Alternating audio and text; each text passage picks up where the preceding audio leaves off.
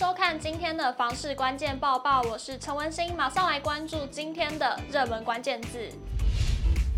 今天的热门关键字就是新北还有预售。永庆房产集团根据实价登录资料盘点了新北市行政区预售屋的表现，一起来看统计数据。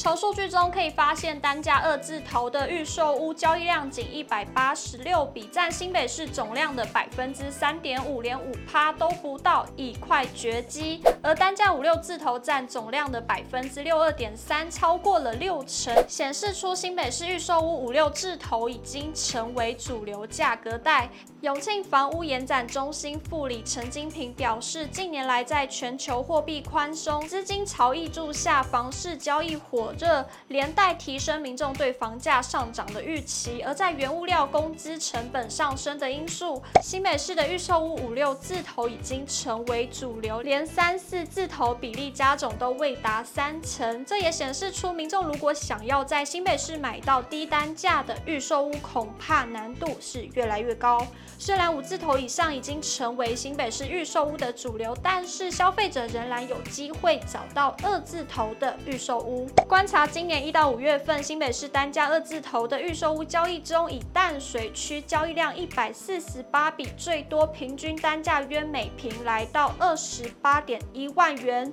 其次则是八里区的二十九笔，平均单价每平为二十八点二万元，交易量为二十九笔。这些二字头的预售屋普遍。集中在淡水区、八里区两地，金山区、三芝区与莺歌区则有零星的个案。陈金平说，淡水区因为处于双北地区的边陲地带，再加上交通不便、没有产业支撑等不利因素，让房价一直处于较低的状况。但随着淡海新市镇陆续开发，淡海轻轨通车，淡北道路及淡江大桥也将要陆续的完工，将能串联交通路网。交通题材再加上建商积极推案之下，让淡水区成为推案量与交易量都名列前茅的行政区。而八里区同样具备台北港特定区开发前景优势，加上交通机能逐渐获得改善，让淡水区与八里区人口快速增加，相对亲民的房价逐渐成为双北市购屋族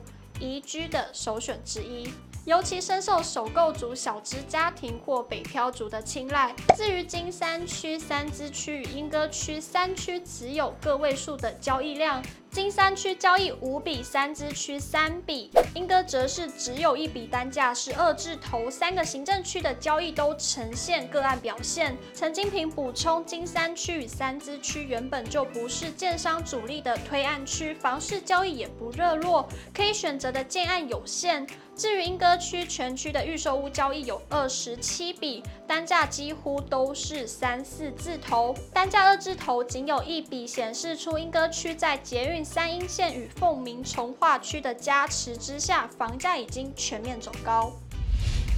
今天的精选新闻，首先来看到新北市永和区永平国小地下停车场工程的最新动态。交通局长钟明石表示，永和区地狭人稠，长期以来停车一位难求，再加上捷运万大中和树林线永和永平国小站未来完工后将衍生大量转乘停车的需求，市府积极推动永平国小地下停车场新建工程，希望解决当地停车的问题。交通局表示，永平国小地下停车场案工程总经费十五亿七千万元，为地下三。乘可提供两百三十三格的汽车位，六百七十二格的机车位。统包工程第一次流标，经检讨修正招标文件后，已经重新的上网公告，期盼于明年暑假进行地下废弃物开挖工程顺利向前推动。接着来看到高雄大寮凤林一路三百项打通工程的最新动态。